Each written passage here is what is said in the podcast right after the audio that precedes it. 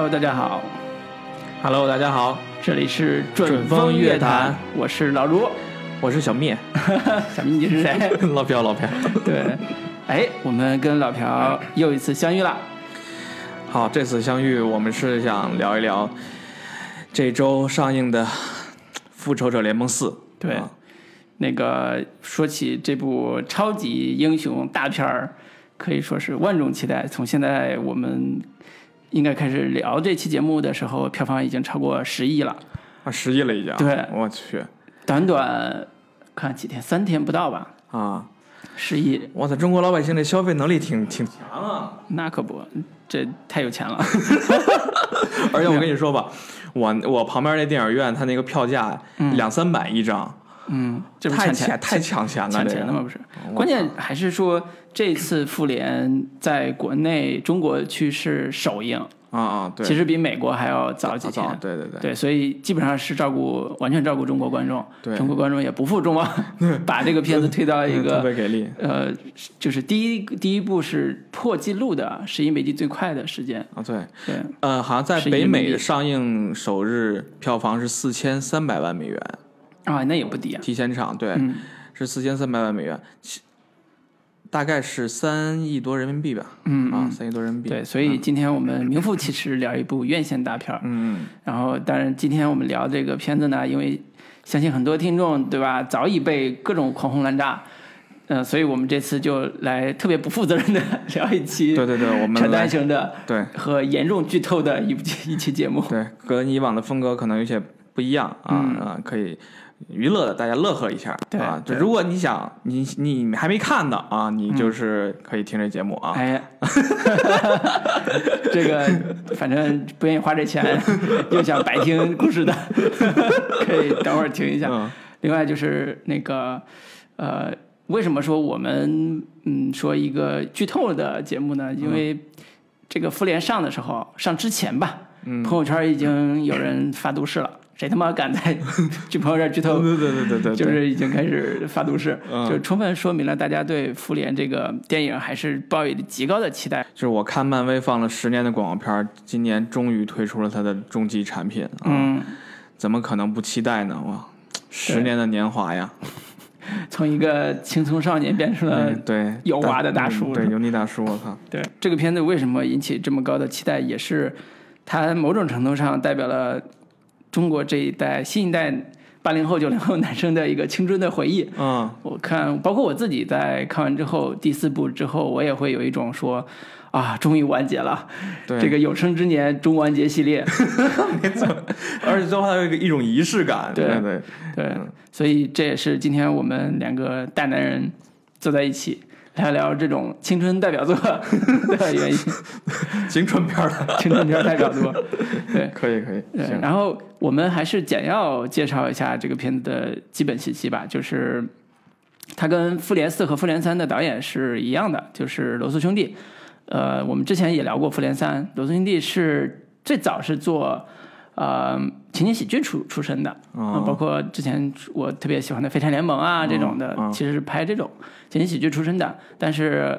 呃，以情景喜剧的做短剧的，或者叫做这种长线剧集的这种能力，终于把《复联三》和《复联四》的剧情做得无比的冗长，还有无比的多线，嗯呃，但是完成度还不错，嗯、所以导演还是呃罗素兄弟。那么呃，编剧呢，呃，也是之前这个《复联三》的相应的一些编剧。当然，呃，豆瓣里边还有那个，包括字幕里边还有那个电影字幕里边会有还有斯坦李这样一个成就漫威的一个漫画大师的一个名字。嗯由此可见，即便呃斯坦李老爷爷已经离开了，但是他在复联四的这个设定上还是有很高的贡献的。对，可能这个复联四的剧情早就已经差不多也写差不多了，就是他在世的时候也可能已经有安排，所以下了一盘大棋嘛，终于这一期已经成功的实现了。肯定布局里也有他的参与的一份儿对，然后演员的话更不用多说，复联三，呃，甚至复联系列的主要演员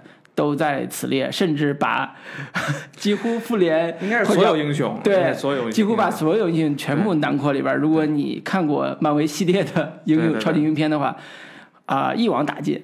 对，一网打尽。嗯，不用说这种钢铁侠小布罗伯汤尼、黑寡妇那个斯嘉丽约翰逊，还有这个杰尔米雷纳啊、嗯呃，以及雷神这些类似，就是大家已经耳熟能详的这些超级英雄，嗯以及大家可能只看过一两面的超级英雄，都在这里边有过露脸，所以可谓是群星璀璨。可能对目前近十年来华，对近近十年的最豪华的阵容，有可能是未来十年最豪华的阵容。没错，对，所以光看明星都已经这个认认不过来了。但是我觉得这种拼明星的模式，好像比建国大业、建军大业稍微剧情连贯性高一些。对，所以这也是一个呃看点吧。嗯，那呃，我觉得简要基本信息可以就先介绍到这里。呃，也相信很多忠实的粉丝，他们早已经知道这里边包括漫威的作用啊，包括相关的这些电影公司信息，就不多多不多做介绍。对，嗯，我们可以先打个分儿，然后那个做一些简单的评价和推荐。哦，我先打分吧。呃，就我十年看过所有漫威的电影，嗯这个这这个这个评价标准来看啊，这嗯，个十年二十二部你全看，十一年二十二部你全看了。对全看了。嗯，这个复联四我只能打五分儿。你这是来砸场的？就是首先我可以我承认啊，就嗯对于那个漫威的粉丝来讲，这个片子呢是挺完美的啊，嗯很很完美很完美的一个片子。嗯但是你要说它是一个电影儿，嗯，那我就只能给他打五分了。哦啊，，是这样的。这个标准很高呀。对而我们这个节目呢，是一个评价电影的节目，我们是个严肃的影评节目影评节目。对，你看，你看其他的，我其他的，我们我之前给给打其他的好好片子那个分儿都挺低的，我要给这个分儿 打这个电影评分高，那就不公不公平了嘛，对吧？啊，打五分，然后推荐给那那些就是漫威影迷吧，肯定是第一个。然后呢，也推荐给一些 年轻人的年轻人，你们推荐给家长看看啊，看一看现在这个电影都变成什么样儿了。你到底是不是 看过二十二部电影的漫威迷啊？大概这样啊。嗯，好好好，我给这部电影还是打八分吧。啊就是《复联三》，我记得我就打了八分，啊其实评分还可以。然后《复联四》，我是本来是想着周六就明天去看，嗯。结果一看他妈票价太贵了，两百多块钱，我要看 IMAX 嘛，所以就昨天早上七早上七点啊看的早场。啊！早上七点看到十点，然后坐着地铁就上班，所以早上六点就要起来。对，然后我连这个上班都没起过这么早，嗯，嗯，所以还是，但是早上早场电影竟然做的还挺满的，是吗？对，然后看来大家都没钱呐。然后看的气氛也还不错，就是前面一个小时大家都处于很冷静状态，但是到后边就一旦到一些热情或者高潮场面，就大家情绪就很高涨，嗯有一片小看来是核心粉丝区，就是那种该鼓掌鼓掌，该叫好叫好那种。说啊，那看来是大家对这部电影还是有很深的情怀在里边的。是嗯，包括我自己在看这个这个系列的时候，明显感觉到这部最后一部是打情感和情怀牌最最大的一部，几乎每个人都给你交代一段情感史，然后让观众得到一顿一点满足感。嗯甚至呃一三个三个小时的片儿，一个半小时都是讲情感，剩下的就是讲故事和那个那个呃动作场面，所以这也是一个嗯催泪 大电影。对，对，然后推荐人群还是呃，把自己青春消耗在这种超级英雄片的粉丝们和呃被男朋友拉着去的 这个女女女同学们，其实可以看一下男生们到底对吧？失去了什么 在十年里边，然后回忆到一些美好的美好的地方，他可能会跟你更多的分享，对，增进这个情侣之间的感情和夫妻之间的感情。我觉得这个还是看看美队嘛，这个有帮助的。美队的身材，鞭策一下男朋友。雷神也很明显，好吧？这集不行了。雷神雷神是另外一种中年大叔的样子。对，那简要评价完之后，呃，我们还是按照惯例，可以那个把这部电影的优缺点分析一下。虽然说起来很正经啊，但是可以，我我们就给该说啥说啥，反正该剧透剧透。大家如果想听的继续听，如果觉得不太想剧透的，那就可以再等等，等看完之后再过来听。嗯，行，我先说点优点呗，好，说点闪光之处啊。嗯呃，其实我看完《复联三》之后，我就很很意外，我靠，嗯居然做的这么好，嗯然后让我很期待《复联四》。其实大家都知道，《复联四》肯定得把灭霸给灭了嘛，对对啊大 boss 肯定要死，对。然后我就想，这《复联四》所以有什么可剧透的？复联四的剧情就是大 boss 死了。等等我这等等我这我说完嘛，我就想知道这复联四到底用什么解决方案能把这个灭霸给弄死？啊这一半儿一半儿地球人都没了嘛，一半儿英雄都没了，然后灭霸又这么牛逼，对吧？嗯，怎么灭？我靠！然后我就看着看着，他妈的，这帮人就找到灭霸了，嗯，然后他妈跟那个削面包似的，就就把灭霸给砍，把头给砍下来了。我说我操，这么快就 就就死了？你是想夸这个片儿剧情进展很快 是吧？我就说他这个，他这个这点有点让人出出其不意的啊，就是这块这块计还是出人意料的。不是很常规的。我操，嗯蓄势待发，攒齐能量，然后对抗这个最终 BOSS。他上来先给您一个意外，对，这这块是挺让我出乎意料的，这是一个点啊。有叙事技巧。对对对对对。嗯。那另外一个就是他这个呃喜剧梗这块儿啊，嗯这这这点就不得不说，得夹杂着一个缺点来说。嗯就是它这个穿越的这个设设设定嗯啊，就是啊缺缺点我先放后面说吧，嗯因为就是他这个穿越的设定造成造就了他这个有一些喜剧梗，还挺好玩的，嗯。比如说呃他们几个人回到分波回到各自的过去嘛，不同的时时间点时间点，嗯。然后美队和钢铁侠就回到了复联一嗯。那个场景下，嗯。然后呢，他们在要偷那个宝石，然后那个时候他们把洛基给抓走了嘛，嗯嗯，然后美队跟美队给碰到了，对，美队真美队假美队，对，一块相遇了，对，然后那个把那个过去那个美队一看他在面前那个美队说，我因为洛基跑跑了嘛，之前、嗯。一看见我发现洛基了，那会儿真特别搞笑，年轻的自己。对，那个那那个设计还挺还挺精巧的啊。嗯，它里边有好多借用，呃，借用一些电影梗，对，就比如穿越的时候，还有一些是我们怎么去穿越，有什么什么套路，然后大家都举的电影的例子，对。什么热水浴、时光机啊，什么那种，对对对，嗯。他他他他，我觉得他这块儿就是一个很很很很好的一个创意，能打到这些漫威粉丝的心中的一个嗯特别好嗯、巧妙的一个地方，就是这些人穿越到你曾经看看到过的电影当中的片段对，的嗯另外一个另外一个局是部是是。现在的有一个情节，就是说啊。他们穿越回去之后，那个分别回到了，比如说复联一对。的世界大战那一幕，对对对。然后美国队长还有这钢铁侠看着和看着那个那个绿巨人。绿巨人嗯对。绿巨人在在打那个那个就是很打那个汽车，对对对打汽车，对。然后绿巨人说：“我操，那时候年轻真的真好，现在也没那么大劲儿了。对，然后绿巨人就开始想摩拳擦掌，对，准备上场，一看对。他们感觉年年年老力衰了，已经啊。嗯，，对对，就是他他展现了你曾经看过那些漫威电影片段的另外一个空间，是。但是你能联系上是那个电影，这就是一个很奇妙的一个化学反应在里面啊，嗯对，就觉得哎呦我操，一下穿越到了你的曾经的感觉啊，是这这个这个这个这个感觉就出来了，这个这块挺怀旧梗也用的挺好的，对对对，嗯啊，这个是他这个穿越这块儿形成的很很巧妙的一个创意啊、嗯嗯啊。然后另外一个就是具体人设上的一些变化，让我产生了一些呃觉得还挺有意思的地方，比如说、雷神。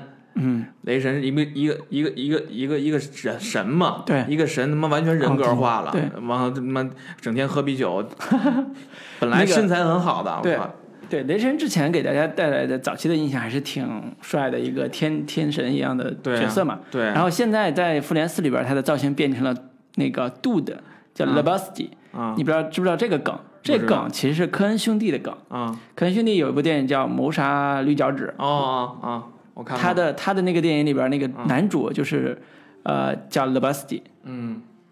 就是杜的，啊就是的就是伙计嘛，就是就是就是咱们就说哥们儿伙计就是纽约的那种呃叫什么低吃低保的 大汉，对，就类似这种，就北京的北京大爷这种这种那个劲儿，就杜的就跟北京大爷是一个一个逻辑。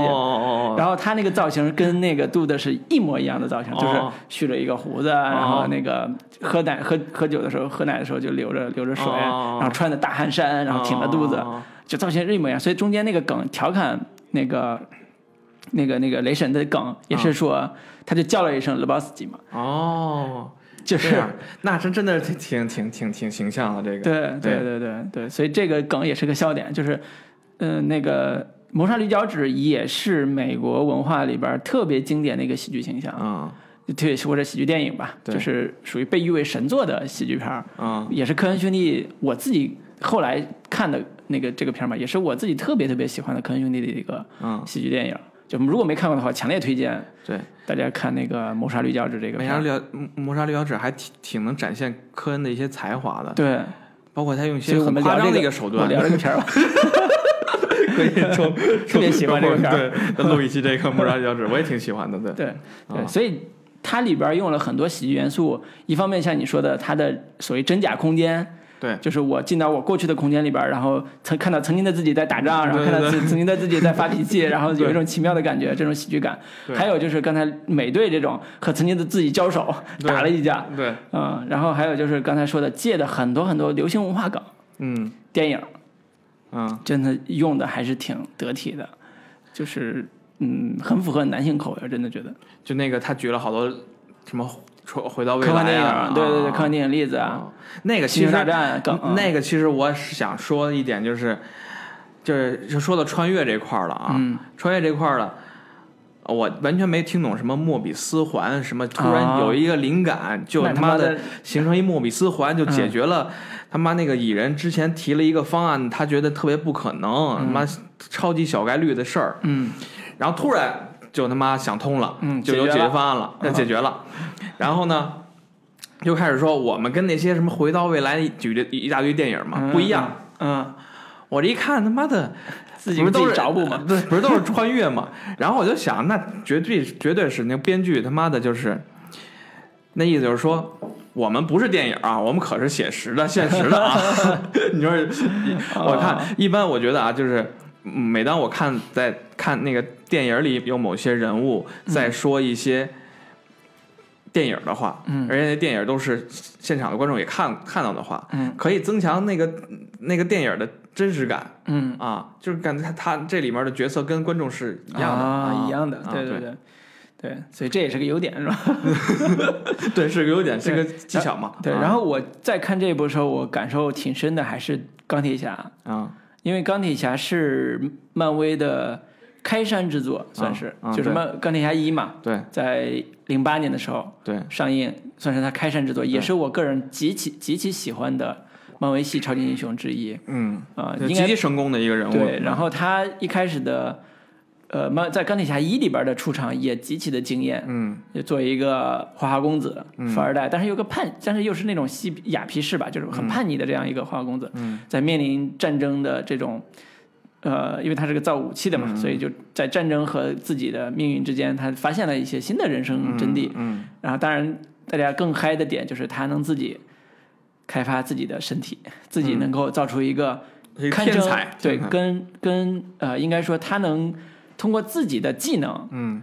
理科生技能完成自己向超级英雄的转变。嗯，就别人都是自带属性的，对对对，自己他妈的啥都会，或者自己能飞，自己能带带属性的，或者是像哪怕绿巨人这种是，呃呃，虽然不是自带的，但是也是命运交给他的一个、嗯。这个技能，但是他不是，他是完全是靠自己。对，所以这种个人向的超级英雄是漫威里边非常独特又非常就在我作为平民观众来看是非常过瘾的。嗯。呃，当然它里边调皮的性格也很也很吸引人，所以一开始他的人设是比较啊、花花公子型的，但是到了四，其实完成了作为一个中 可能中年男人的大逆转，从花花公子变成一个为家庭、为爱人、嗯，珍惜自己生活的一个中年男人，开始收有有责任感，嗯。对、对，然后也懂得了说，呃，每次临死前都要录一段话，来对自己挚爱的人表白什么的。嗯对，对，所以这些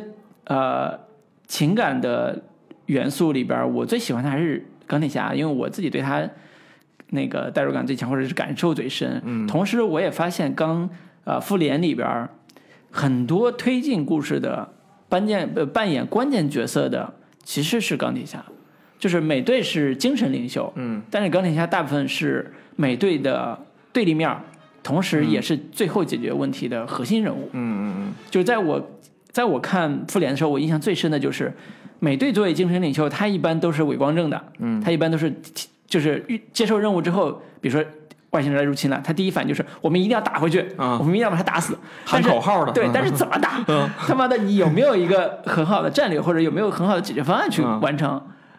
也没有，嗯。对，这时候就是属于他的他的对立面钢铁侠来完成一个技术性方案，嗯，对，然后他是技术性的解决最后问题的。当然，技术解决之后，最后才有那个一群武力值很高的人出去解决、出去去完成。而且钢铁侠是 是那个总是呃离危险最近的那一个人，嗯嗯。比如说像复联一最后他把那个那个原子弹啊，那核弹嗯呃推向了外太空嗯，嘛，是是，然后自己差一点没回来，对然后都没有没有没有那个能量了，对啊，对。他总是最后一个把那个危险推出去，然后有可能丧命的一个人，嗯是，对，对包括哎是复联三还是就是那个天空之城，就是那个、啊，对那个城已经分起来了，对对对飞起来，然后最后也是钢铁侠在底下顶着对把它占了。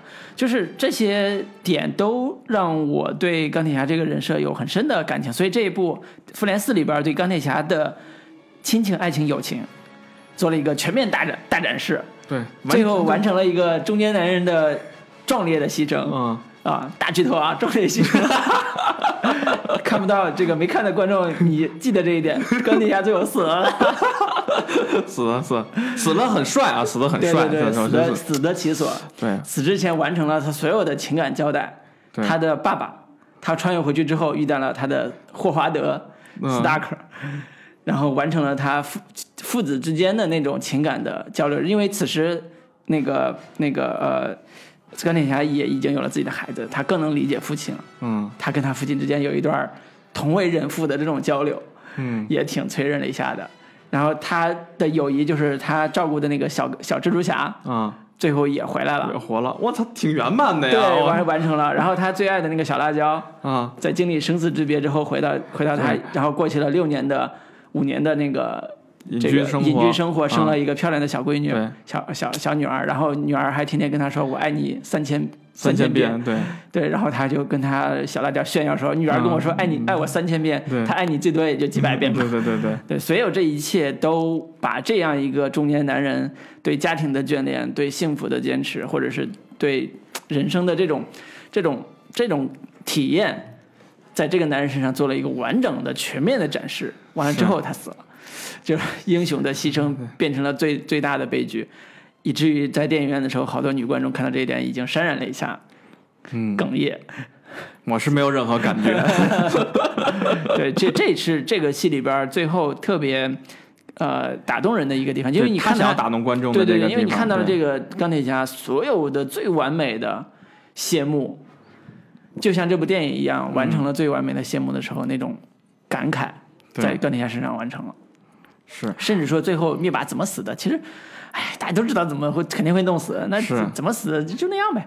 对，嗯，对，所以我觉得这次的情感牌打的还是挺足的，然后把情感戏写的，就刚说的只是仅仅一条，这里边有大概二十条情感线，哦，对他每个每个每个英雄人有得一个交代一下，对，每个嗯。人物都有一个情感线，总是老有重逢，故友重逢，然后亲子团聚，然后恋人重逢，尤其美队为首的恋人重逢，对他，呃，好像给每个英雄都都给了他们一个比较看起来圆满的一个圆满的一个结果对对对啊对，至少在情感上是都是有交代的。对对对对对啊之前所有的，相当于是之前在复联也好，或者在其他的单个类别的那个场景英雄片里边也好，但凡出现过情感梗的，嗯，他都在这一部里边拿出来，或多或少的进行一些延展对。和圆满，就是补一下之前的缺憾。对。以美队为首的恋爱梗就是如此。对，美美队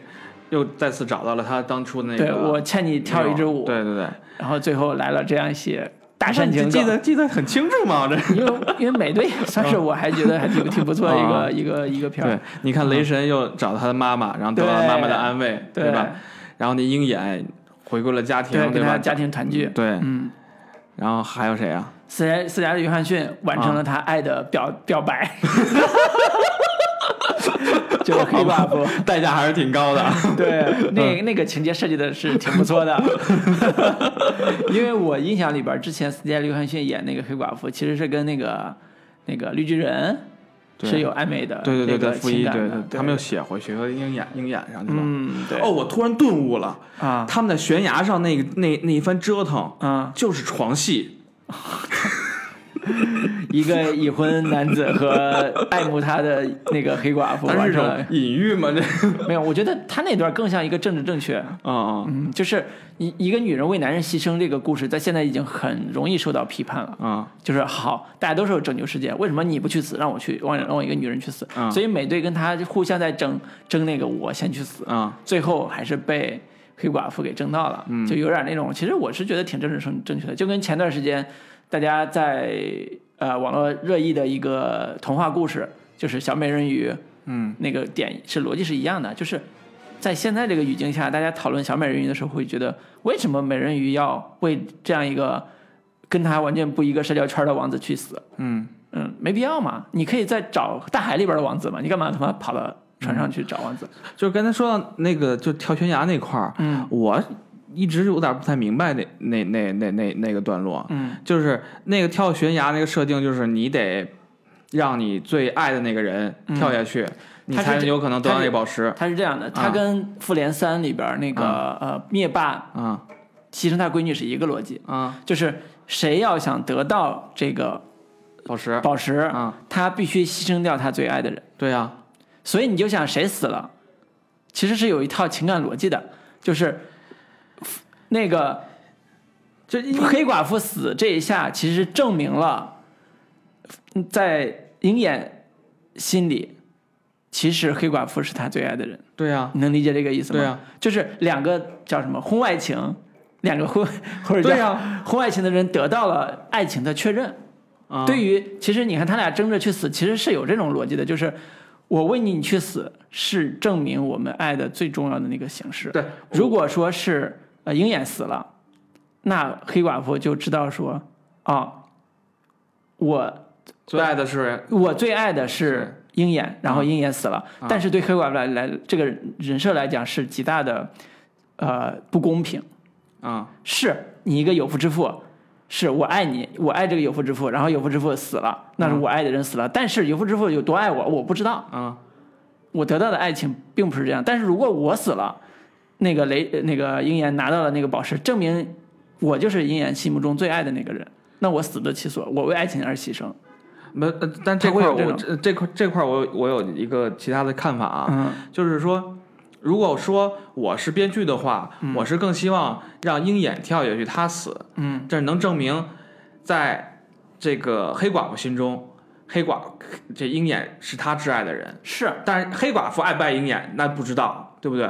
因为黑寡妇在她一系列的呃动作当中，她都是要为家人的的存在而战斗的。你说是鹰眼，对鹰眼呀，对，鹰眼他多么爱他的家人呢？是，所以现在就是很隐含的意义。其实你仔细想想，啊黑寡妇掉进悬悬崖，鹰眼拿到了宝石，啊！那直接的意义就是鹰眼爱着鹰眼是爱对黑寡妇的吗？对黑寡妇鹰眼最爱的那个人。啊，虽然他有家庭，但是他是那是他最爱的人。那这我操，这个价值观，这个这个不正正就是不正确啊，这个所以他俩争着去死，其实是有 是有情感的很深的逻辑。但是我们觉得，我们可以再想想这个这个内在逻辑是不是能够成立啊？但是这个从纸面意义上来讲，或者从剧情逻辑来讲，就是这样的。是这就是一个婚外情的 最好的答案。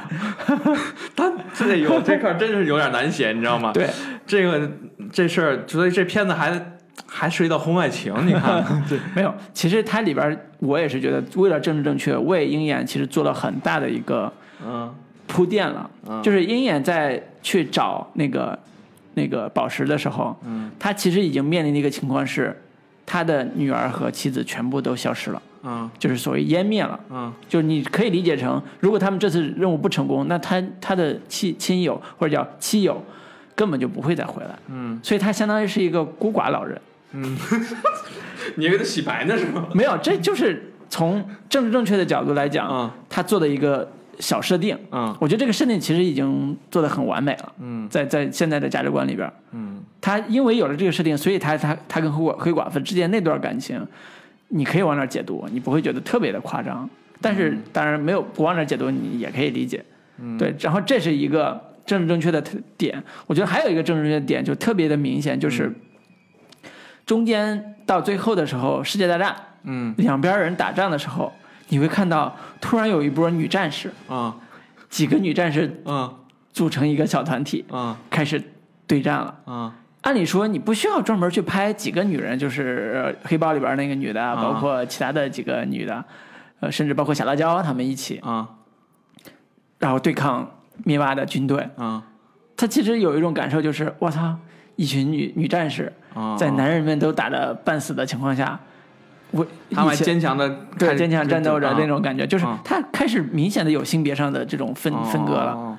对，这所以这种超级英雄片最难最难的就是在价值观层面上如何与时俱进，如何跟当下的这个观众的这个叫什么敏感的那个政治正确的东西那那其实漫威是早有意识，你看那个惊奇队长，嗯，那完全是大女权主义电影啊！我操。嗯，，对，对，所以它基本上是商业作品里边堪称价值观完美之作，你知道吗，这在一定程度上，对我觉得他这个片子还是平衡的面面俱到啊，真是，还是很难很难处理的这个东西。对然后呃，我觉得还有一点是，大家这次出其意外的在表扬编剧，啊我我啊！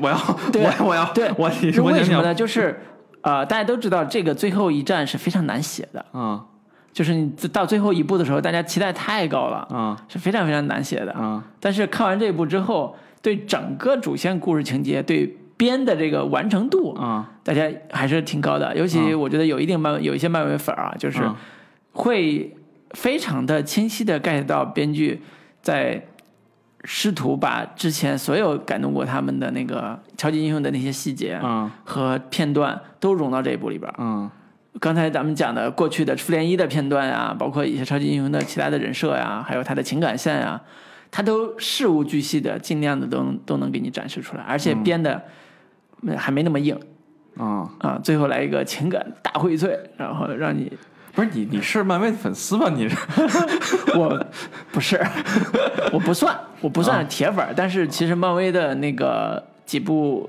呃片子，就是我还是挺喜欢看的。啊钢铁侠啊、美队啊，就我看之后，我还是觉得，嗯，他在人物深度上比一般的超级英雄片，除了钢铁，除了这个 DC 那个呃蝙蝠侠之外啊，嗯。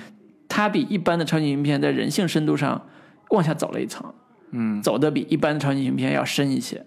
我觉得这个是漫威在超级英雄片里边做的非常好的地方，比如说啊、美队，嗯。比如说钢铁侠，他在人性上都有都有拓展。比如说，我很喜欢钢铁侠第一集的点，就是一个以卖武器为生的一个、一个富花花公子，突然有一天开始反思武器到底给他带来了什么，嗯。战争到底的意义是什么。嗯。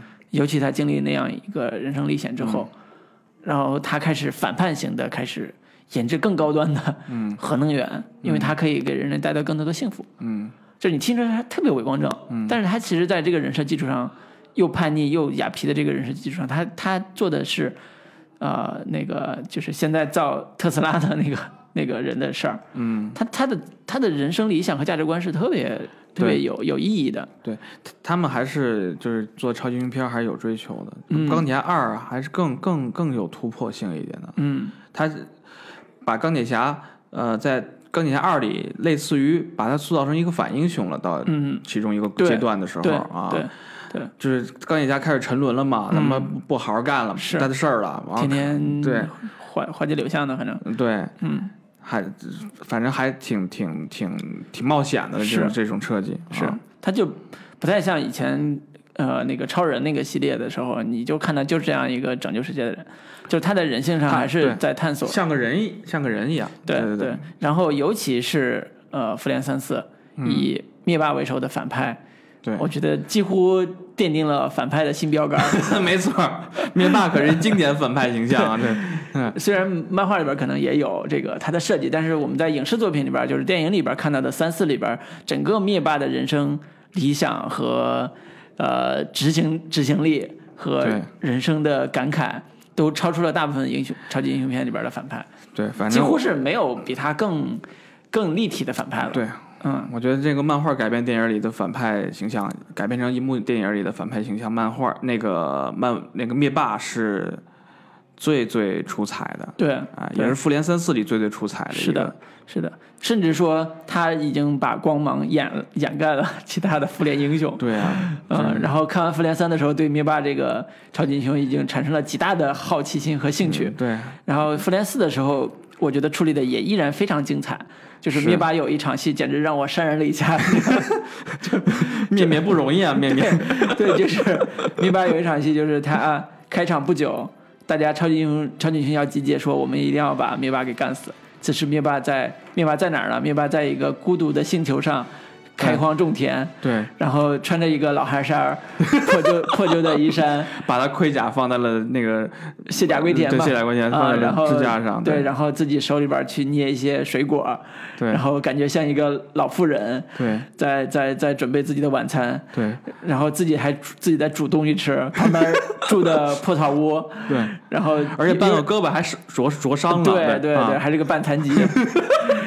然然后住的跟非洲难民似的那种那种破破草窝。嗯，此时我在想说，你他妈这么牛逼，你都为了世界去灭了一半人口了，你作为一个独裁者，你就不能身边有个服侍的人吗？嗯，然后但是没有享一个。受要胜利的果实，对吧？对对对，啊然后人家不就是大部分的超级英雄不就是为了钱权什么之类的吗？啊对啊就为了牛逼嘛。嗯你现在这个为世界人民做出这么大贡献，你你你就是做一个老干部，退休之后 孤苦伶仃，没有人搭理，然后自己身边连个侍卫都没有，嗯结果很快那个复仇者真的来了，嗯。手起刀落，这个。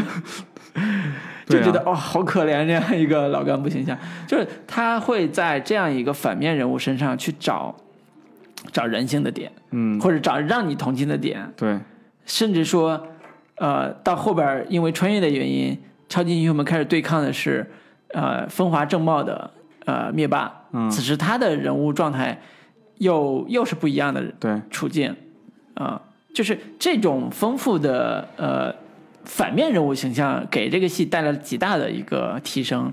对，而且就是呃，复联三里这个灭霸，他的目标是消灭宇宙的一半的人嘛。嗯，对于他这个角度而言，他自己角度而言，这是对于他来讲是一个很正当的一个理由。对这个正当性来源于他那套理论是有一定的逻辑性的。嗯，就是说也暗也也在某种程度上暗合了这个观众的某些观众的他的一些呃心心理或现状、嗯啊，就是妈的曾经有过的一些想法吧。，对资资源太紧缺了，那么多人呢，我操，呃生活太不公中国了。中国观众为首对啊，对啊，是对啊天天生活在资源紧缺的这个环境之下。对，应该重新分配啊，对吧？嗯这个确实是，呃，和是跟观众心理合上拍的啊，嗯所以，呃，我觉得观众可以认会会认同这样的一个想法存在，嗯所以它并不是特别邪恶的，本着邪恶的一个对，因为之前的很多超级英雄，包括复联一二里边很多超级英雄就是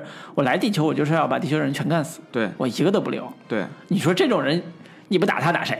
对吧？是啊，就是完全一个呃反反面的一个角色嘛，对对。对，就是这种很多超级英雄都是这个路数，就是要么就是我要把这个城市全毁全毁了，对。就他妈跟恐怖分子似的。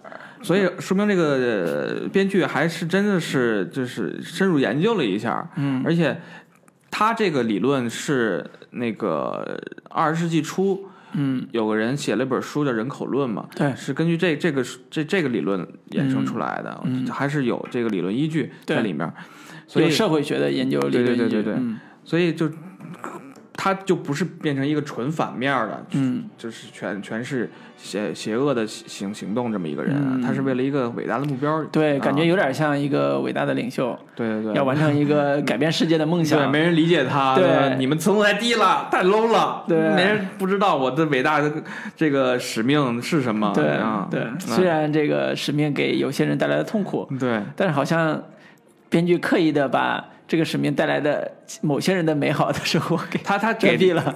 给人一种想象，给人一种想象空间啊，对对对但是复联四揭示了这个想象空间是不存在的，啊对对对对。对，所以也是编剧正确嘛，对吧？就，编剧必须得这么写。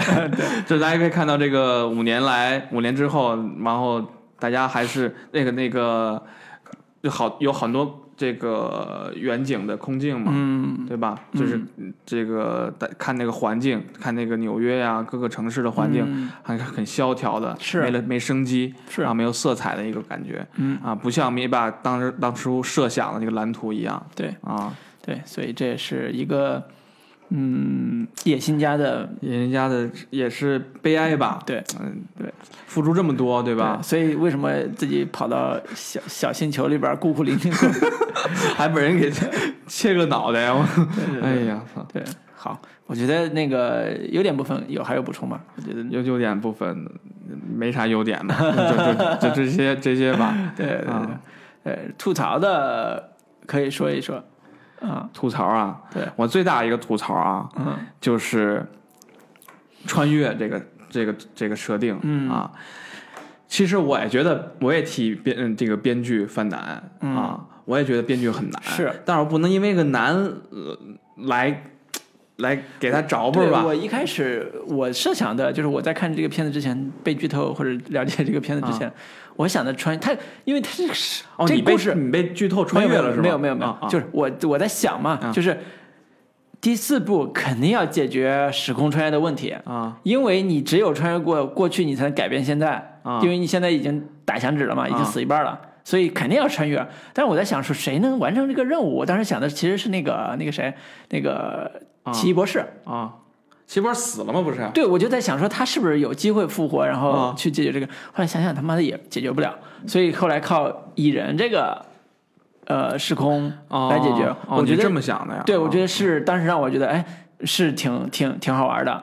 哦，那我那我是对期待，对对对编剧抱有更高的期待，你知道吗？嗯因为我我想到的解决方案就也是只能是时空穿越这种方式了。嗯我想那编剧应该比我更聪明点吧？嗯他应该想一更牛逼的，让我他妈的我操一下，嗯是吧？但是他妈一看还还是时空穿越。啊，啊还是什么？就是还是时空穿越。我觉得时空穿越有一个最大的问题，你知道吗？嗯先不说他的这个，它这个有没有 bug 啊？嗯嗯。就是你一旦你玩这招了，嗯，以后你再上什么漫威电影，再有什么麻烦，就是什么复活什么的，再有麻烦，我说你时时空穿越一下啊，时空穿越一下啊，你有什么困难可言呢？有痛苦干嘛呢？所以我觉得他嗯。编剧这次做了一个很很很好的一个嗯叫解构吧，就是嗯。他他能，我觉得他能 get 到大家对时空穿越其实是不太 care，或者叫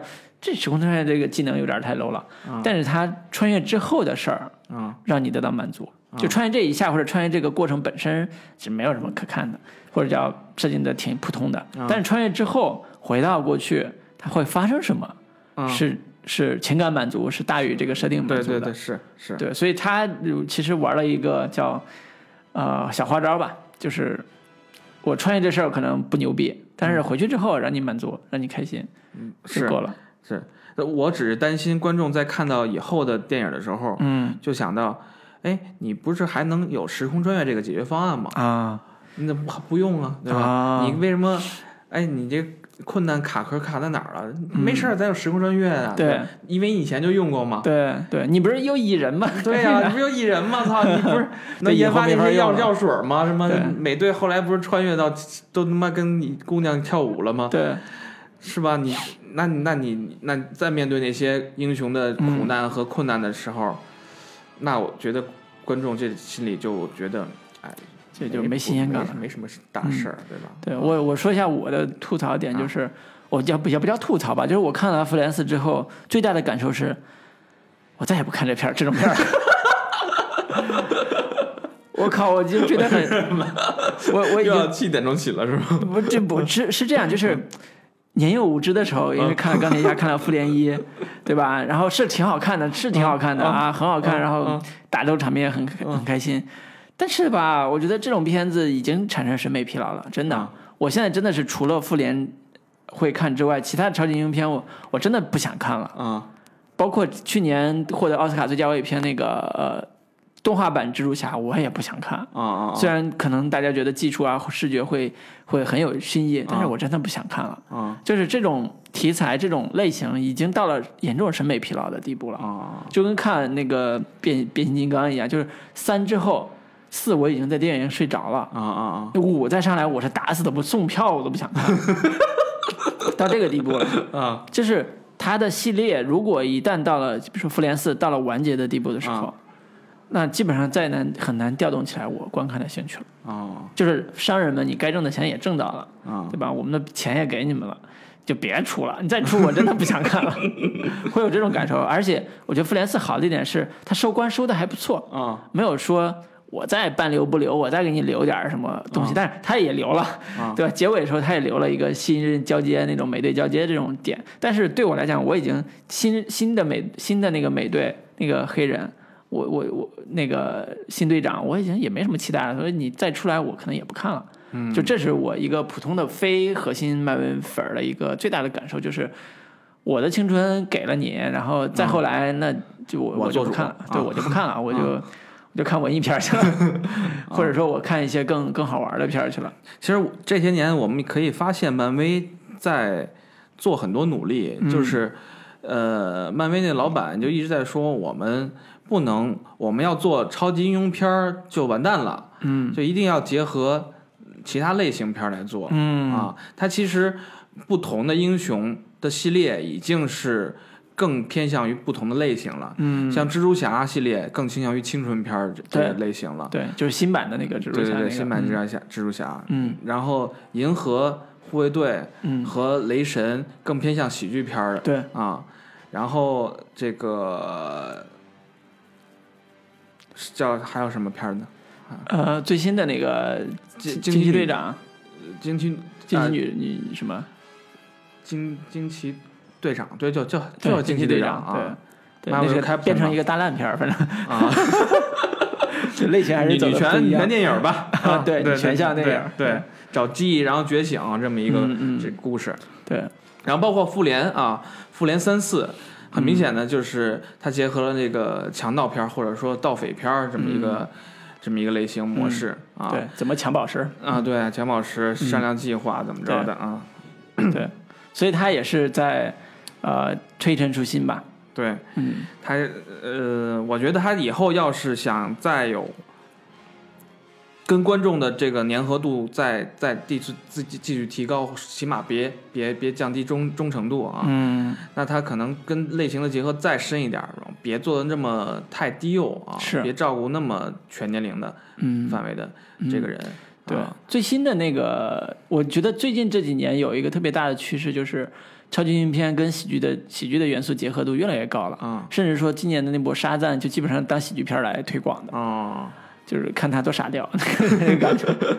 对，所以这也是呃，像你说的，它的类型上呃已经开始在走变化了。以前大家都追大特效啊、对大场面啊，对然后对抗有多激烈呀、然后超级英雄会天飞天啊，会会打仗啊什么之类对的，。最后用什么招儿把打对，打打翻盘 boss 啊？对，打打 boss。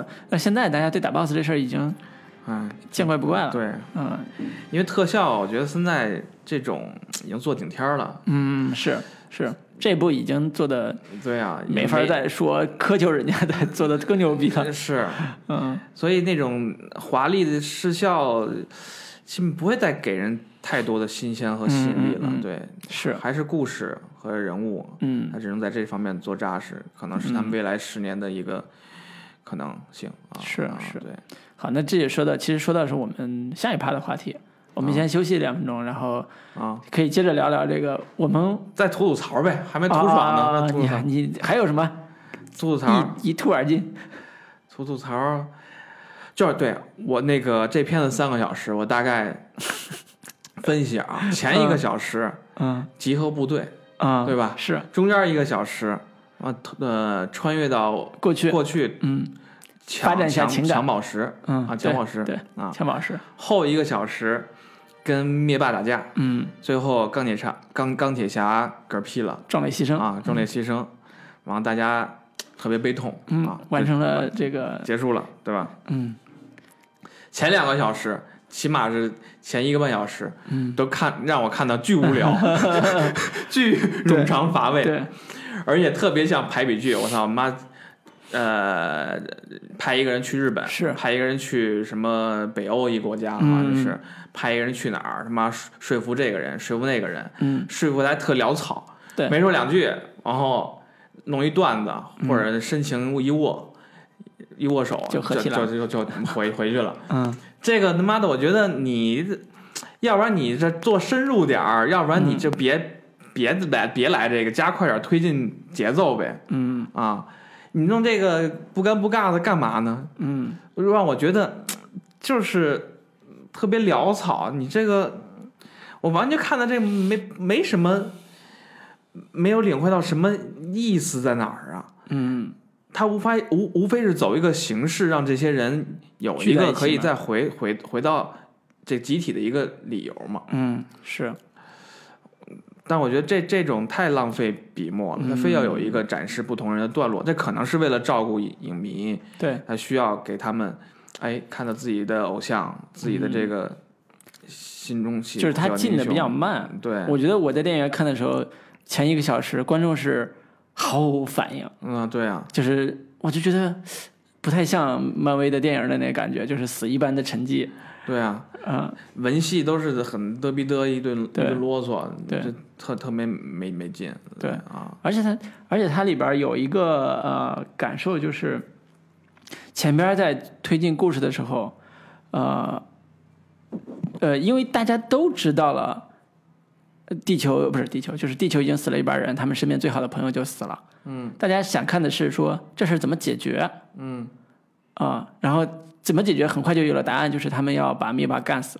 好，很快到了灭霸跟灭霸打那场戏，毫无就是没有任何的对抗性，就嗯。杀灭霸那那个那场戏、毫无对抗性，就是上来几个人就按住了，然后一刀就砍了对，啊，这就死了，是啊，这就死了。他妈当然跟削土豆似的，就对对，然后死了，死了之后说哦，好吧，那下来呢？下来就开始说我们那个卸甲归田，我们就我们这个队就解散了啊然后大家开始五年后了，对五年后就开始有新的人生，开始新的那个那个故事线了。对，我觉得这个对好莱坞电影来讲，好莱坞的传统的叙事方式就是，呃，沙灭霸是开头的第一场叫热场戏，叫热开场，热开场之后出片头，嗯然后五年后。嗯他们开始哎五年后先出谁？先出蚂蚁，就是蚁人先出事儿。啊是，然后蚁人出来之后，蚁人带来了一个新的消息，叫我我们可以有新的机会嗯改变过去。嗯好，那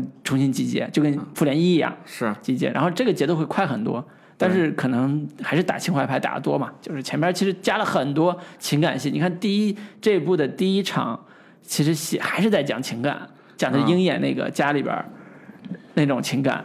是，嗯，对有的观众喜欢鹰眼的人来讲啊，这个津津有味儿。但是有时候觉得哇，这这有点我。觉得可能是真喜欢这鹰眼的角色或者某一个英雄这个嗯人物，嗯可能会被这个情感所撞触动击到，对因为他以前那些漫威的电影啊，嗯他主要我觉得并没有在情感这块儿挖的非常深，是也没有想要通过这块儿去打动你，嗯它还是一个一个一个一个协助的一个一个个正义跟邪恶的对抗对对对，性的一个一个润滑剂吧，一个一个，嗯，就你得总需要一些情感的元素在里面，都嗯。掺掺掺进去啊，是。就是而已了是。啊。但是他这一部突然把情感弄那么充沛，他没有一个没有一个嗯前后的一个照应在里面。嗯。如果真的我我不是漫威粉丝，我也不是喜欢某一个这个具体的英雄的话，可能我会觉得这个情感你写这么充沛也也击不中我啊、我我我会有这种感觉啊，嗯所以我看看的前面就真的有遥遥控器，我真想快进，你知道吗？遥控器，跟那个电影放电影说 快进一点儿。快快进一下。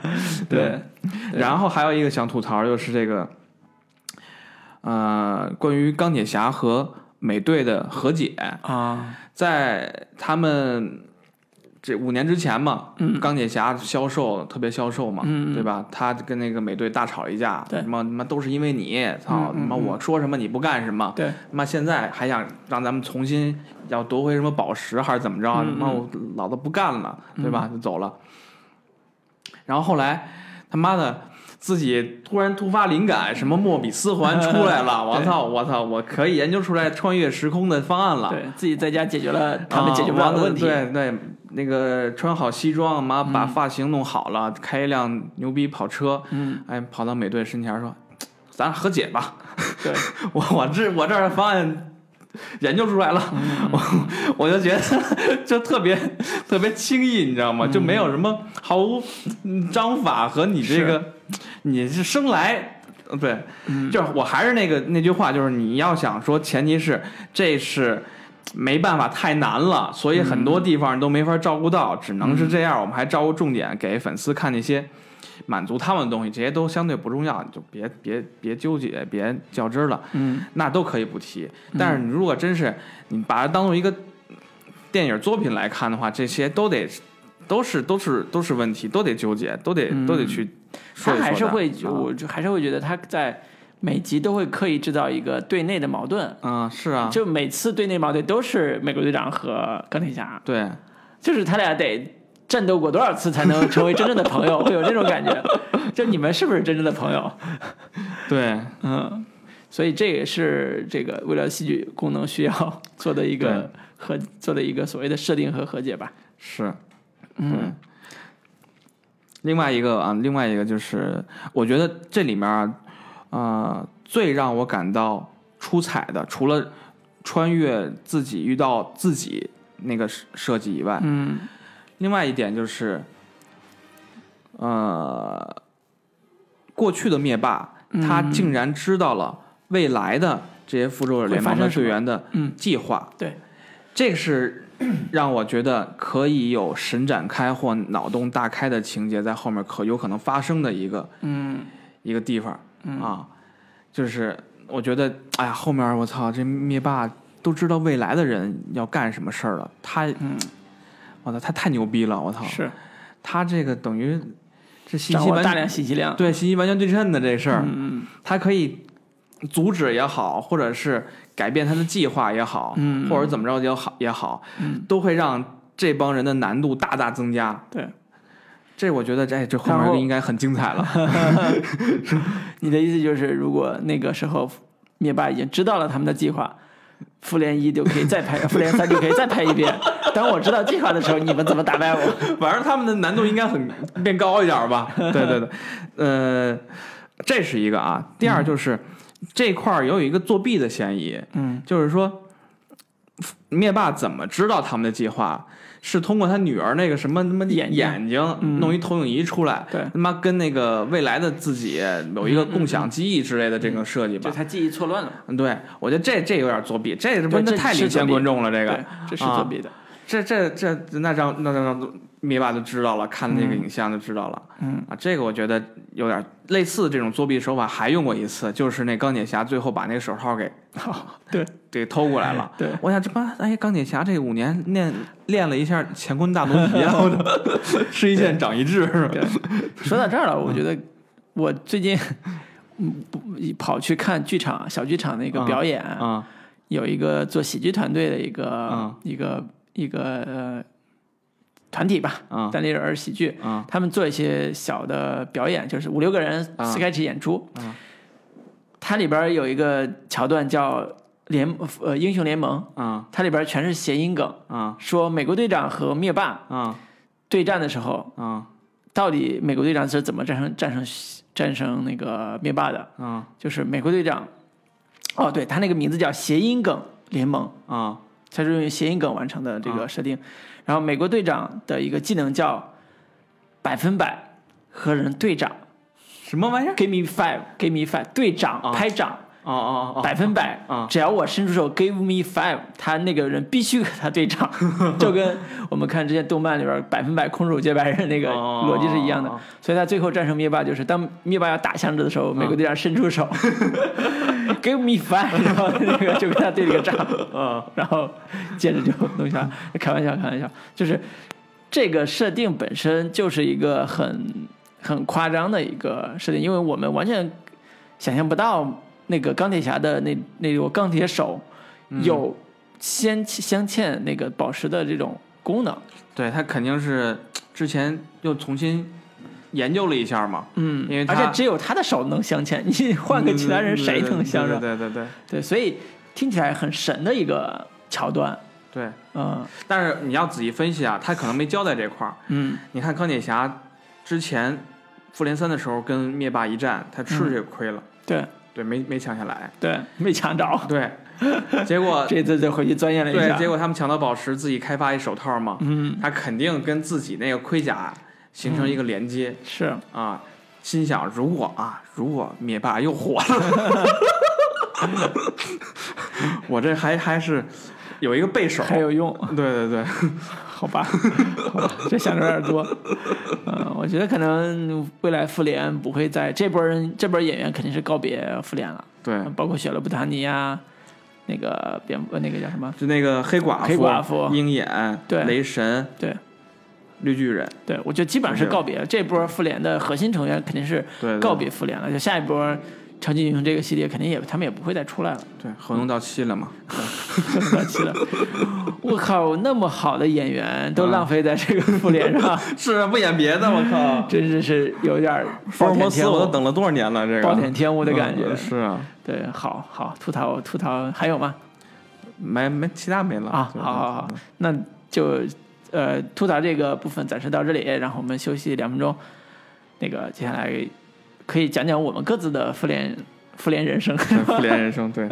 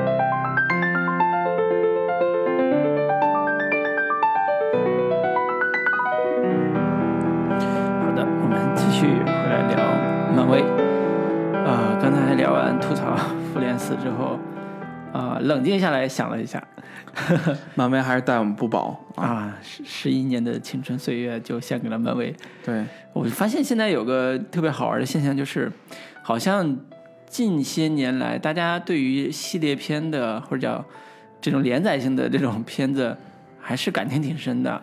那就是之前比如说《哈利波特》系列，嗯，对好多人年轻人来讲，八零后、九零后来讲，就是属于一代人的成长啊，对，就跟着哈利波特一起长大的感觉，就特别特别显著。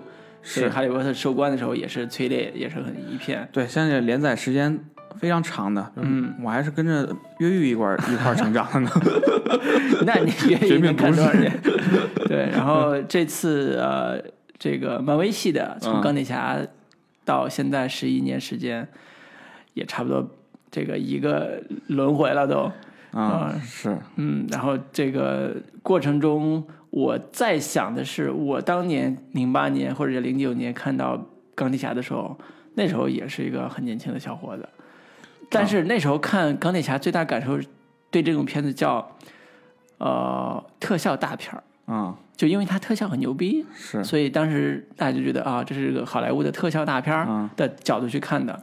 具体说超级英雄这个概念还没有那么深的理解，嗯，直到说它慢慢的形成一个序列性的，呃超级英雄的概念之后啊，开始理解叫超级英雄片。但是我觉得那个时候，其实很多超级英雄片更多的是局限在男男生的这个视角里边，或者男生的趣味里边。嗯，就男生喜欢看这个，嗯，这种打嘛，超强型的这种英雄角色。嗯，女生好像对这种角色还没有那么深的感受。嗯，直到复联一上。嗯，复联一直接变成了叫超级大片，嗯，就是英雄不英雄的别说，嗯，这是全球最超级的大片，嗯，就是它直接颠覆了大家看电影的这个认知，就是它是男生看的，不是，嗯，全民都可以看，嗯，全民都会看得懂，而且大家都喜欢这种，呃，打仗的故事或者打架的故事，或者叫入保卫地球的故事，嗯，就它变成了一个全民狂欢的一个、一个一个序列，嗯。而且他的英雄集结又是极其的复杂，对，所以他就像一个韩国组合啊，H O T 是吧？对你你现在韩国组合有 N 多个人嘛，一百零一个人嘛，对对吧？一百零一个不是那个那个中国的吧？你说那个什么 A K B 四四四四十八个对吧？啊对对对吧？你你可能好多没不同的人喜欢，总有一个喜欢的，对，总有一个你喜欢的嘛。对，其实我感受是从当年的男性向男性口味特别明显的，或者男性观众特别直接的超级英雄片，变成了复联这个系列的叫全民娱乐大片啊的这个过程，是一个特别好玩、特别有意思的一个过程。嗯，这过程也证明了说，作为全球最好的商业娱乐片，它的进化的一个逻辑。嗯，就早期它是一个纯爆米花电影，嗯，后来变成一个。所有人不看都觉得自己有点丢人的话题，嗯，社交话题，爆米花大超级大片儿，他在一点点培养群众基础，对、啊、对，所以到现在四复联四已经变成了说谁他妈敢再剧透，我就想捅死谁的这种，对这种这种话题，就是也是一个，呃，好多人会觉得说，哦，我也集结五个英雄。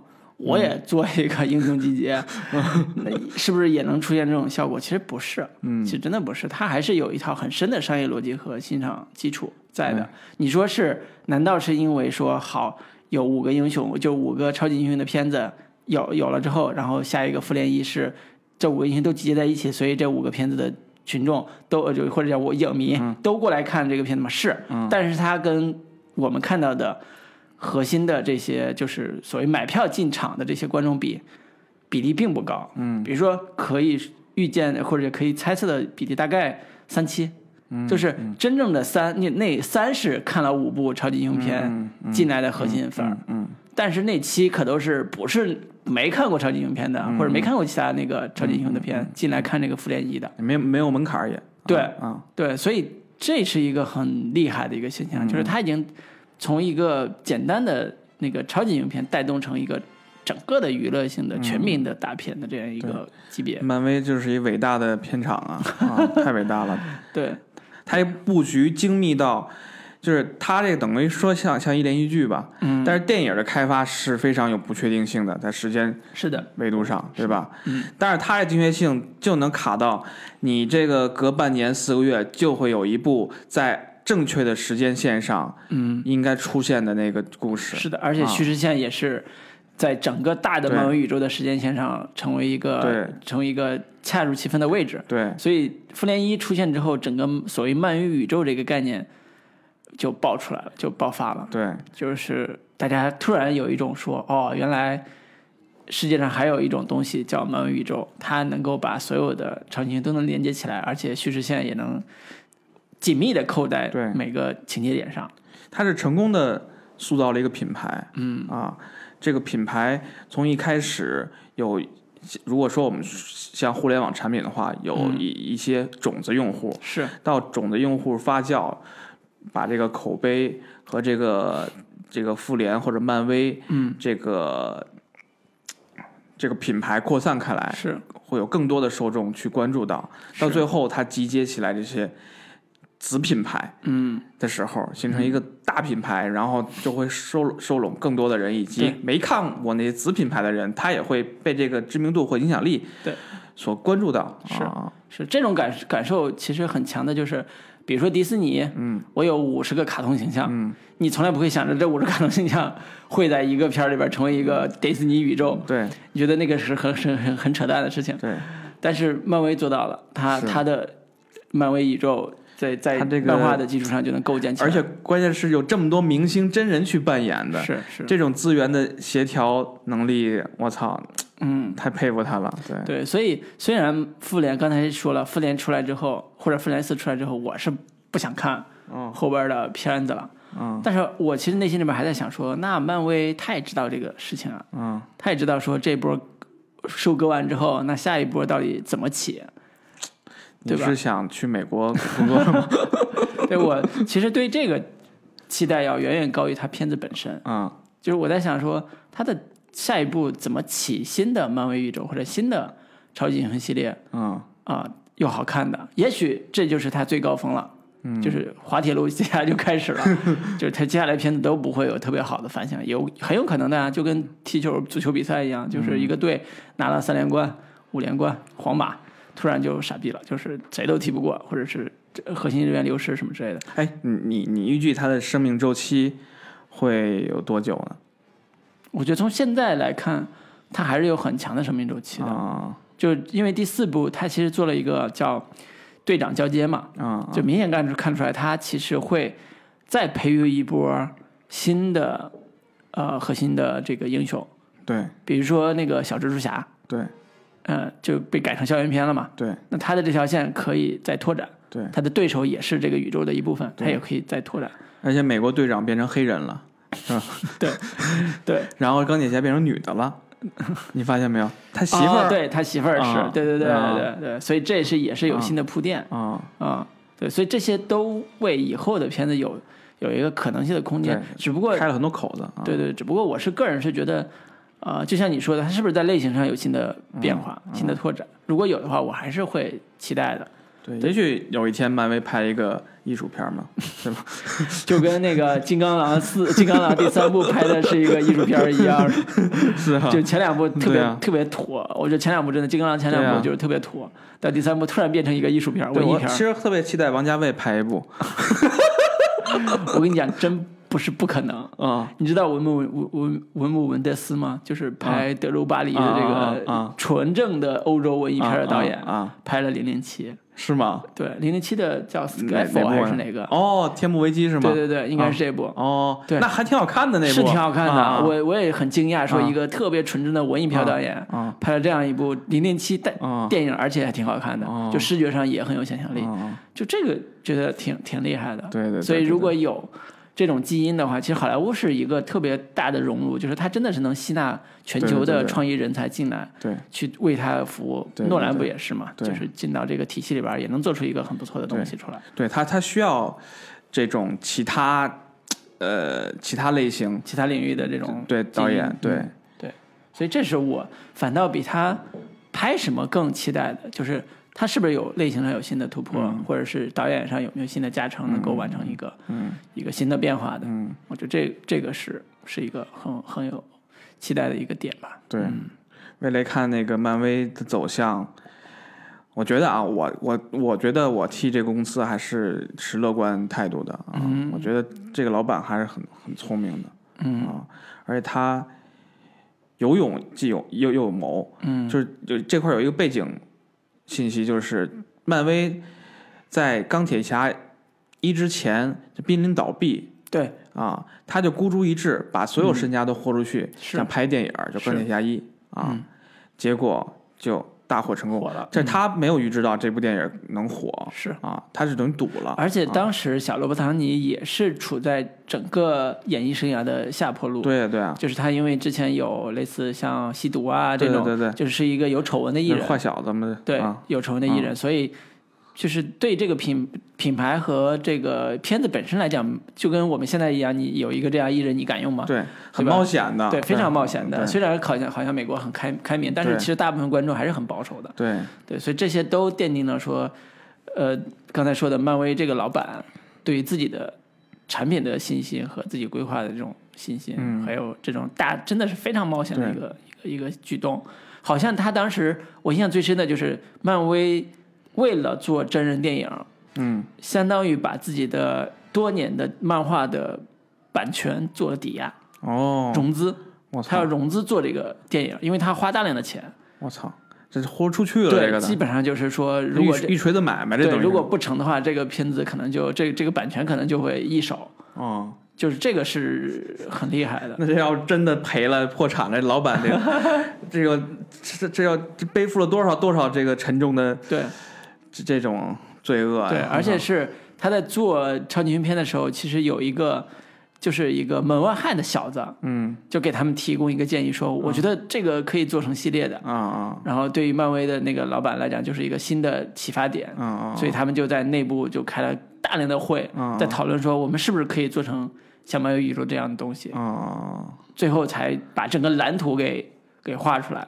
那一个商业模式成立之后，成建成之后，它就需要一个特别好的执行的能力。对，从目前来看，漫威整个公司的执行能力是非常好的，嗯几乎没有败笔，对，几乎没有败笔啊，但是也有计算的很精确啊，对啊对对，所以这这个是嗯不得不佩服好莱坞工业体系的这种这种力量，嗯，就是创意和商业对是完美融合的一个一个部分，对，而且漫威它背靠大山嘛，嗯，对吧？现在已经变成迪士尼的对对对。这个旗下的了，对，嗯，迪士尼一定会给他不少资源上的、经验上的是。支持啊，嗯。对，就希望这个漫威的老板呢多运动运动，保持身体健康 啊，是是是是 是，这个很重要啊，对干我们这行，这个体力、精力啊、身体都很对重要，对，就跟看完《复联四》觉得我活了多久啊？得是终于看到了复联的终结，是，对，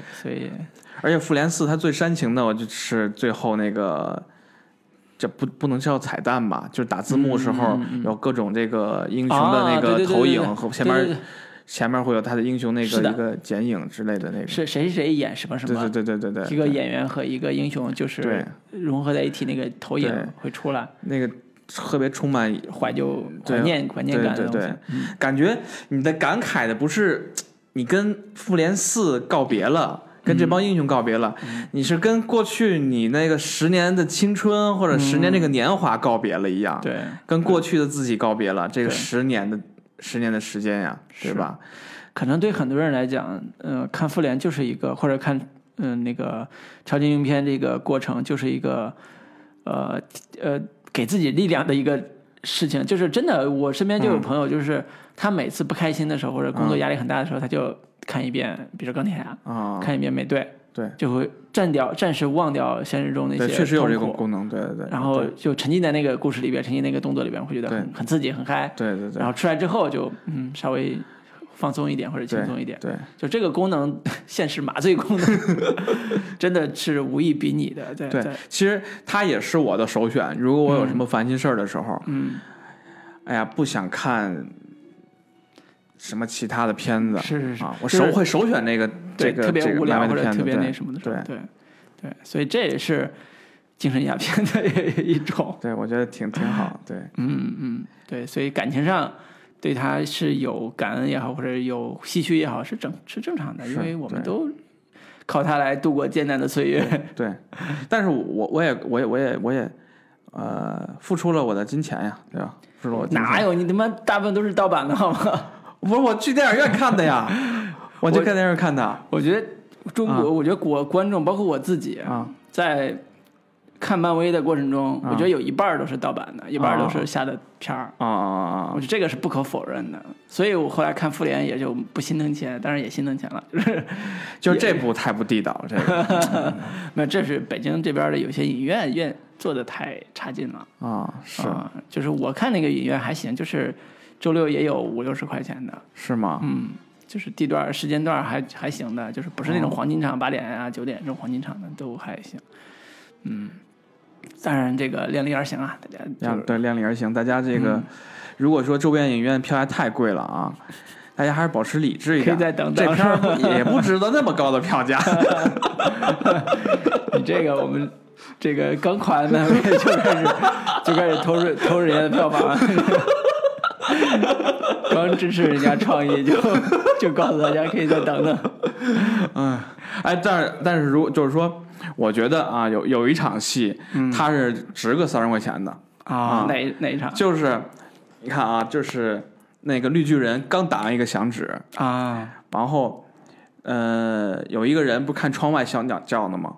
嗯，那时候还不是特别明确，到底那个那一半人又复复活没有？是啊，观众也都没明确呢。嗯马上这个灭霸就出现了嘛，嗯，然后那时候我已经忘了绿巨人打过响指，灭那个钢铁侠。呃，刚那个我绿巨人第一次打响指，啊，第一次的时候，打响指不是复活了人了吗？嗯嗯嗯。我已经忘了还有人能复活呢。嗯。这个时候，灭霸大军来了，嗯，只有三个人站在大军面前，然后后面突然画了好多圆圈儿，出来一帮人。那个时候还是很振奋人心的，是是因为你已经忘了，我操，这帮人原来是已经复活了的。对，突然出现那一刻，还是挺激动人心。那个场面带给你的心理感受，三十块钱是 OK 的。对啊，不止三十，好吗？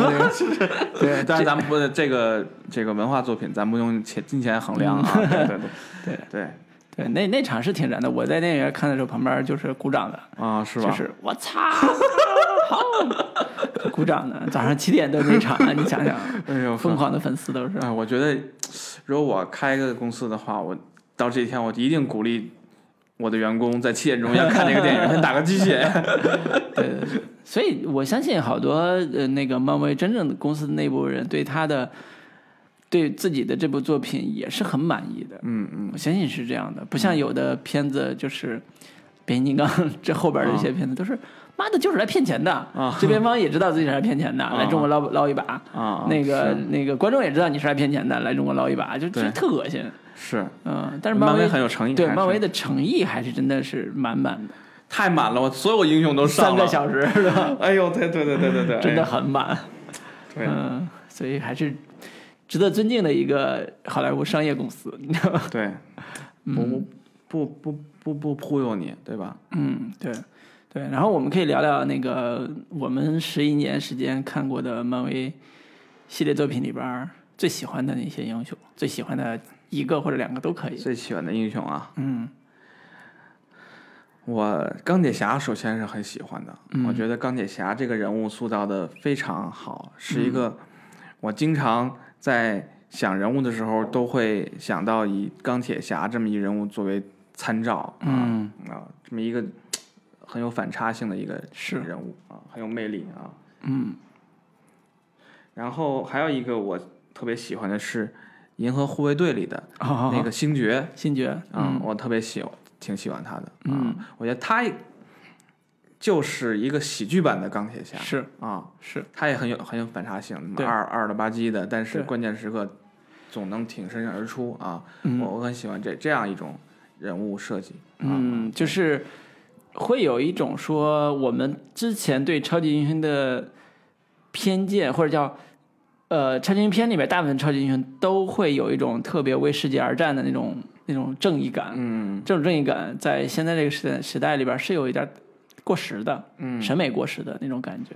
然后后现代了嘛？对，然后现在，呃现在这个死侍这种的，又是一种啊真正的后现代超级英雄。对对对对对，对，然后像呃，但是死侍这种就不像正常人，你知道，你他妈是个神经病，你知道吗？就这种感觉。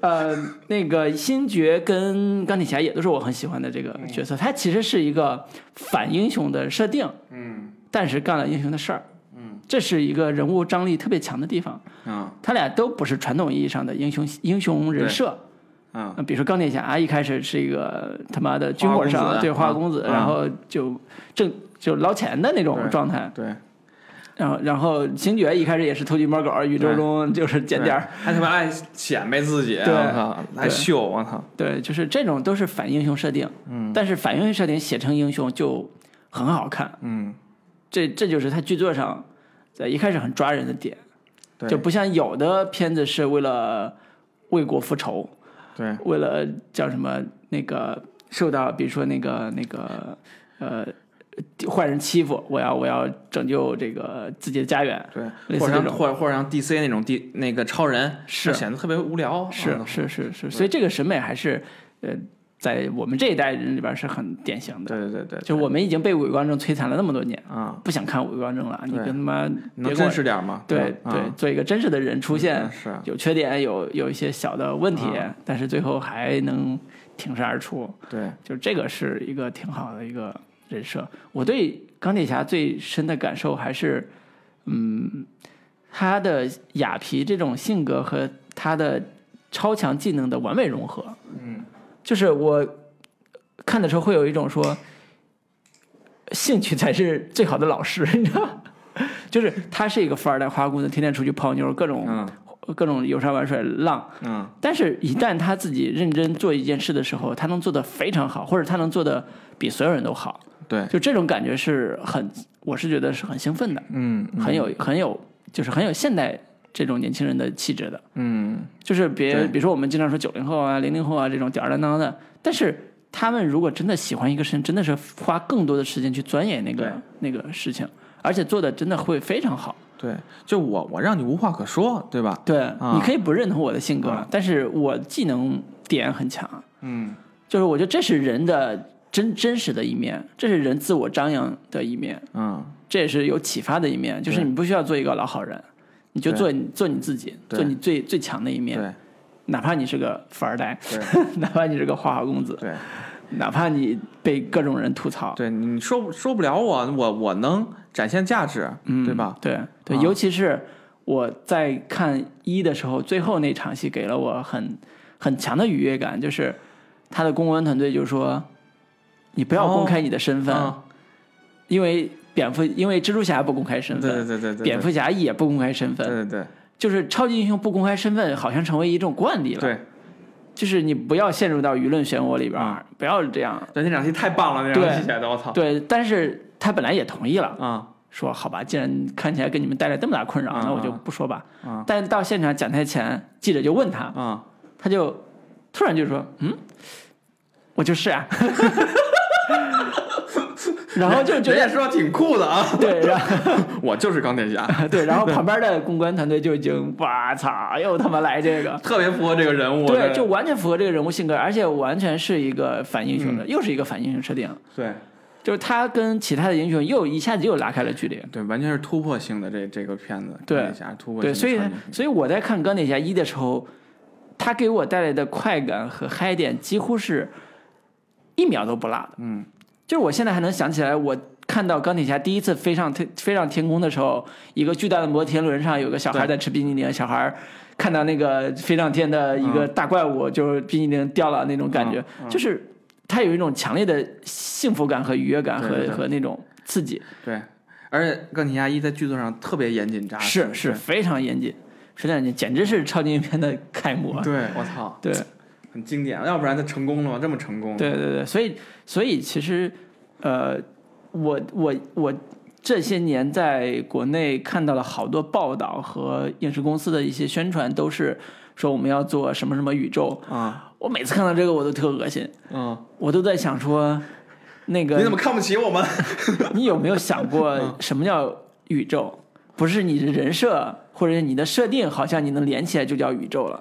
嗯好多人都是说我做了一个大设定，嗯叫什么《山海经》大设定，它能组成一个宇宙。是，人家《山海经》是有这个设定，但是这个设定有多重要吗？我觉得是很重要，但是重要性不及《钢铁侠一》它的剧作的完成度。嗯就是你有一部很完整的商业类型片出来，你再再考虑你是不是要做宇宙这个事儿，嗯，而不是你先做了一个宇宙的大规划，说啊我就要做宇宙了，我去融钱了，我去我去怎么着了，我就拉投资了。我觉得这都是纸上谈兵的事儿，对，就是完全没有一个商业基础。是，嗯，所以我，我我就，但是前几年也的确是影视圈很浮夸的那个那个那个年代了，就是风头满天飞啊，各种打嘴炮啊什么的，就是这个是那个时代的一个一个印记。也是看到这个漫威这么成功啊，操，嗯。得到了很多好处，嗯，是是，所以还是脚踏实地对，做真正好看的片子，嗯，然后把类型研究研究透了，这是最重要的。也也步步为营嘛。对，嗯，漫威他肯定也没想到，我操，我我记我居然这么，就是这这么成功，然后可以一步接一步的对拍下去，对吧？？至少没有想到会这么现在这么成功。对啊，我觉得他的商业基本上叫商业帝国了，就是在在很扎实的建立的基础上，一直在尊重创作者的那个那个叫为观众着想，嗯，为观众的欣赏去着想那种那种感受。对，嗯，所以我觉得这个还是挺好的。然后还有一个超级英雄，其实是我很喜欢的，就是那个美国队长，嗯就是因为我还是那句话，就是我对美国队长之前是有偏见的，我一听这个名字我就不想看。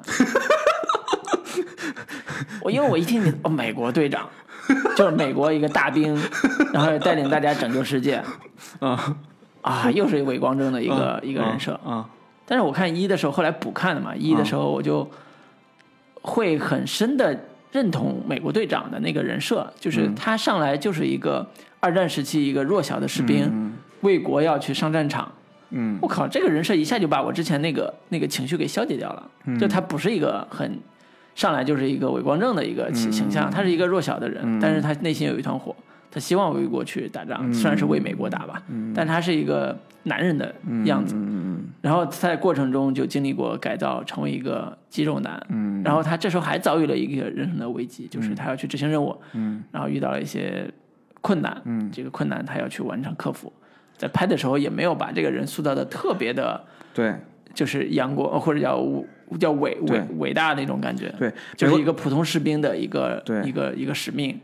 呃，他他这里面还用了一些方式啊，就是，呃，因为美国队长很强嘛，嗯。对吧？肌肉很壮啊，有对。零盾牌啊，然后钢铁之躯什么的。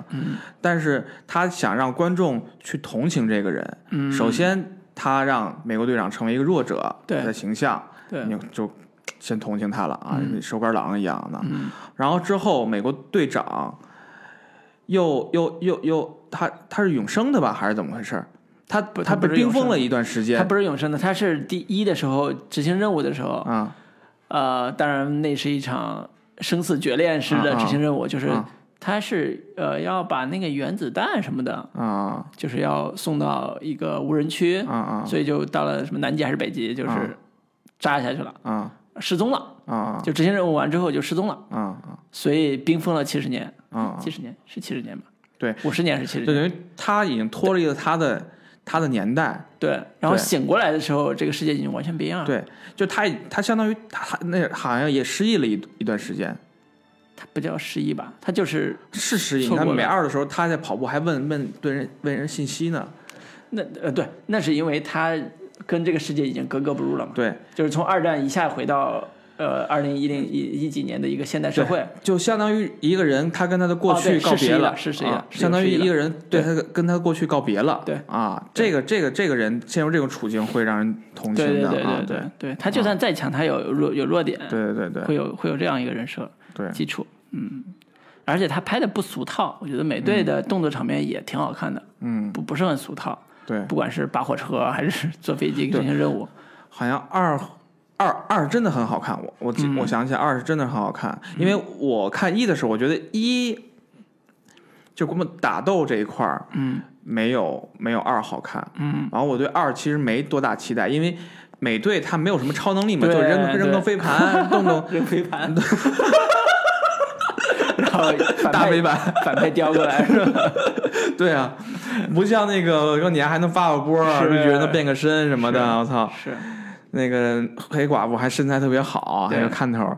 钢铁侠就那么一个大壮，其实要真打没什么，挺挺挺难看。但二确实拍的挺好看啊，嗯出乎意料，而且这个故事也很吸引人。对，因为美队给了他一个很强的设定，就是他是军队服役的，嗯所以他有一点特工片的感觉，我自己感受，嗯他有一点特工片的感觉。就比如说一，他有战争片的气质；嗯二，其实有点特工片的感觉，他就是在呃执行一个非常秘密的任务。对，二我记得还还还有他那那个内部的人，神盾局的人，还是那个警察警察特工在抓他呢，对，他还得对逃。对对对对，所以啊有点像谍影重重，你知道吗？是，对吧？一个失忆的人，然后 对，然后还被自己的人在那儿抓着，对对对对。然后自己还得秘密的去调查，还是要揭揭露什么阴谋什么的。对对对，所以啊他就特别像特工，政治惊悚类的特工片。是是是，对。对，所以这个我觉得二也是拍的挺好的，对。嗯，所以还是很有这个这个可看的地方。对，嗯，这是我我很喜欢的俩，但是星爵我觉得也不错，因为星爵。我是觉得星爵是属于我的叫另外一层审美，叫土楼审美。我第一次看星爵，我傻雕是吧？对傻雕像的。嗯就我第一次看星爵这个片儿，不是第一次看那个银河的时候，我觉得我靠，这个特效做的也太 low 了吧！啊就是那个人物造型，啊，大黄脸啊，大大绿脸还是大黄脸？大绿脸，大绿脸，八十年代的感觉对对对，就八十年代那种特别糙的化妆技术啊做做出来的特效。啊我说我靠，这他妈太土 low 了。然后在那个那个复古流行的音乐下，然后嗯银爵出场啊，然后就特别搞笑那人设，包括最后决战的时候，嗯。一群是歪瓜裂枣儿，就是那种他妈一棵树，他妈一个脸上涂黑涂涂涂的他妈跟鬼似的那个 造型，那个外星人，还有头上还长个角儿那种东西，我操，一群歪瓜裂枣去打大反派，我就觉得这个特别 low low 的那个超级英雄审美嗯嗯，但是的确是傻雕像的，就是欢乐 傻雕对儿童欢乐多的感觉，挺好玩儿。最后那个面对反派的时候，关键时候嗯最紧张的时候还跳段舞，你知道吗？对，就是，就是你觉得这他妈的太傻雕了，但是的确还挺好玩，挺好看的。嗯嗯，对，这也是一个很奇特的一个，甚至说当时复联呃要把银河护卫队加入到他们这个宇宙，也花费了很多的心思。嗯，其实真的不太好加这个复联这条线。是是是，他已经在宇宙那个层层层级上了，嗯对不在地球上了。对对对对，所以还是使劲的把它加进来，也我也还做的不错吧。他也在在在进行不嗯、呃、不同类型的叠加和融合吧。嗯，也银河也是银河强盗片儿那样的。对，银河是反面的星星际迷航。嗯对星际迷航就是我要去对方地方去拯救一个弱小的，嗯叫什么星球啊什么之类的，嗯或者执行任务。银河银河护卫队是我要去星球冒险，但是我是去抢钱去的，或者是挣对对对钱去的。对对对，嗯，他他有这个就是反英雄设定的。是，嗯，有一个成长。我刚开始想，呃，一己私利，然后嗯但是最后我是要保护这个也是喜剧片经常用的路数。对，嗯，所以他更真的是更像喜剧片，嗯，一帮傻逼强盗，对，而且看这五个人，然后每个人都都他妈的性格各异，然后组合自己在一团队，挺有化学反应的。对啊，包括是呃星爵他们这个团队最后跟灭霸对抗的时候，嗯也是一个一群傻逼强盗突然遇到一个宇宙黑社会老大，啊然后手足无措，说这他妈怎么办？就是各种想说咱们跑吧，然 后怎么怎么回事？怎么就处嗯怎么去处理这种。啊、当然加了爱情线之后，稍微看起来正常一点了，但是也也还是挺傻屌的。对，这个，嗯，宇宙混子就是，对对，所以还挺好玩的。是，嗯，我觉得银河这个护卫队这个系列啊 生命力应该是蛮会蛮强的。嗯至少它能开拓一个子系列叫太空冒险这个部分吧。对星爵他们这一个体系来讲是有可以拓展的空间的，嗯因为他们的太空冒险是会会发生很多的对他因为他。他们那个世界观比地球更大嘛，对，他我可以类比一下那个《星球大战》嘛，嗯。对吧？它是在建立在宇宙这个世界观的各个星球，是吧？嗯，那它可以，比如说银河护卫队不讲这五个人了，讲其他的、其他的人，是。是发生在银河护卫队这个世界里的其他的星球上的人。嗯。但是这个这个系列就是可以拓展开来，我觉嗯，也是变成一个沙雕宇宙 片儿。是是，嗯，嗯，好，行。那我漫威这个话题太太太大了，太大了，对，不太好不太好说全很所谓的全面的去聊聊清楚，对对对或者聊的特别的那个全面。要聊要聊得聊很长时间，这个是是啊是，我们就先把我们自己想聊的嗨的地方先对。先先说出来，对吧？对，这个相信也有很多真正的漫威粉对我们这个节目里边很多对漫威的这个评价，也许有自己的意见，对有自己的嗯想法，有自己意见，没关系啊，欢迎跟我们连线啊，有 评论区可以这个尽情的吐槽我们，反正我们这期也是吐槽为主。嗯，好，好的，那我们今天要不就聊到这里，好，行，嗯，跟大家说再见，嗯下周我们继续聊新的好玩的片子，嗯，好，拜拜。拜拜